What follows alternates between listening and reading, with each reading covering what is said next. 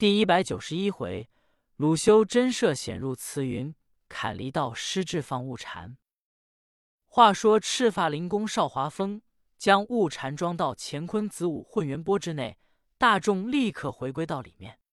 少华峰升了殿，把乾坤子午混元钵用符咒封好，说：“六个时辰，他准的化为脓血，这也是他自送残生。”大众说。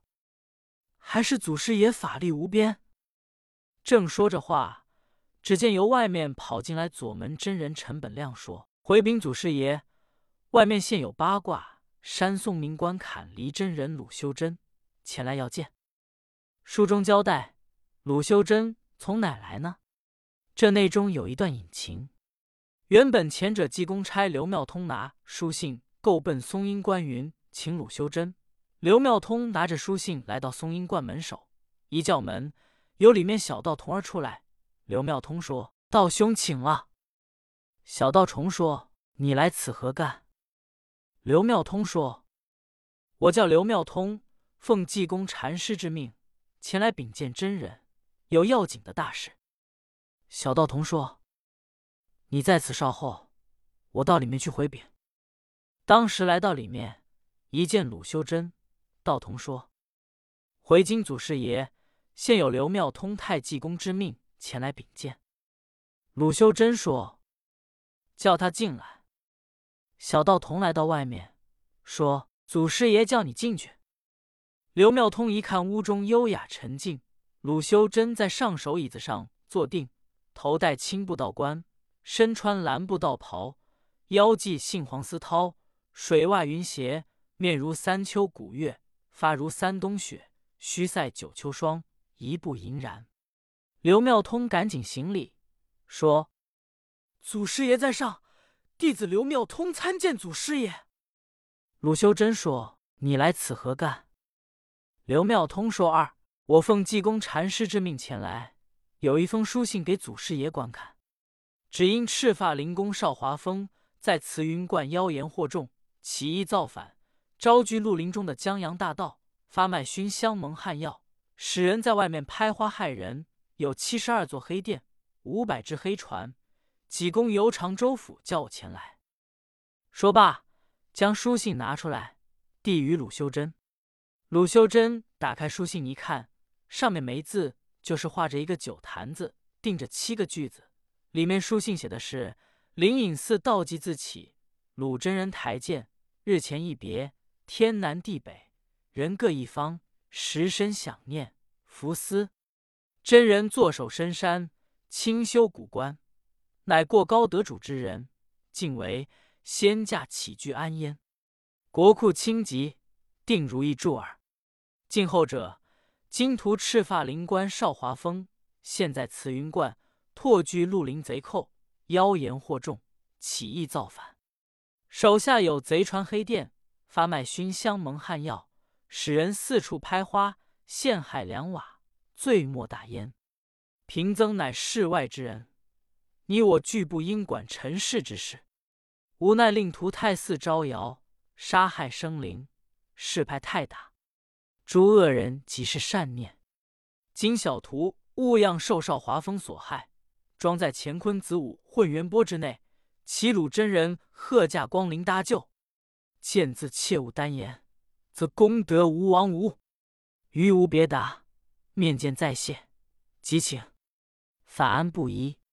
鲁修真看罢，点了点头，说：“济公前者跟我提过此事，刘妙通你就给我看庙，我赶紧就走。我这庙中几个童子不能掌事。”刘妙通说：“祖师爷请罢，我看庙就是了。”鲁修真。当时下了八卦山，架起趁脚风，眨眼之时，先来到常州府衙门，叫官人往里一通禀：济公正同知府在书房谈话。济公赶紧吩咐有请。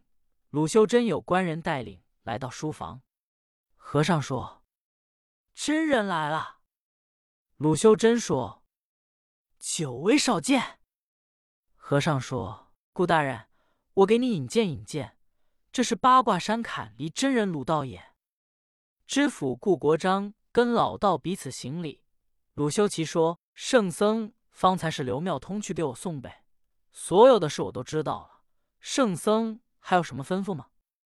和尚有未到先知之能，说：“现在小徒已被赤发灵官少华峰用乾坤子午混元钵装起来，真人急速去搭救才好。去晚了，小徒与禅性命休矣。”鲁修齐立刻告辞，出了知府衙门，架起趁脚风。来到慈云观门首，一声无量佛，接着说：“烦劳你等到里面通禀，就提八卦山鲁修真前来看望。”左门真人到里面回戏，少华峰说：“原来鲁修真来了。按说从前我在八卦山之时，他是我的师傅。现在我日然另投别门。再说不久我得了宋宝江山妒忌，乃九五之尊一，就不能论师徒。”先得论君臣礼。大众说：“祖师爷言之有理。”少华峰说：“有请，我不便迎接他，叫他自己进来。”左门真人陈本亮立刻来到外面，说：“我家祖师爷有请。”鲁修真迈步往里够奔，一直来到大殿，抬头一看，见赤发灵公少华峰在上面端然坐定，两旁边也有老道，也有僧家。高的高，矮的矮，胖的胖，瘦的瘦，老的老，少的少，真有百余人。鲁修真来到大殿上，少华峰并没离开座位，坐着一抱拳，说：“真人来了，旁边看坐。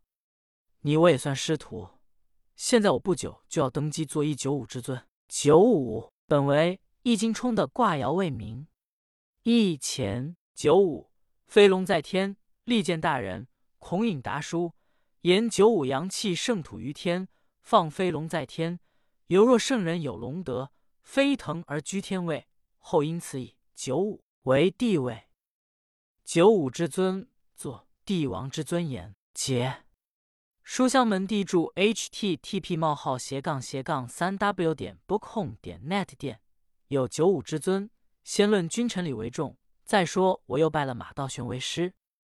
鲁修珍并不动怒，在旁边落座，说：“我是前来望看望看你，听说你这里声势甚大，我特来瞧瞧你，倒并无别事。”邵华峰说：“我将来面南拜北，封你为护国灿师。”鲁修真说：“好，我听说你有一种宝贝，叫乾坤子午混元钵，你拿出来我瞧瞧。当初这宗宝贝。”可是八卦山松阴观镇归之宝，我可没试验过。你且拿出来，我开开眼，见见世面。你可不必多心，并无别意。少华风料想给这瞧瞧也不要紧，说你要瞧可也行。我现在混元玻璃可装着人呢。鲁修真故作不知，说装什么人呢？邵华峰说装着祭颠和尚的徒弟。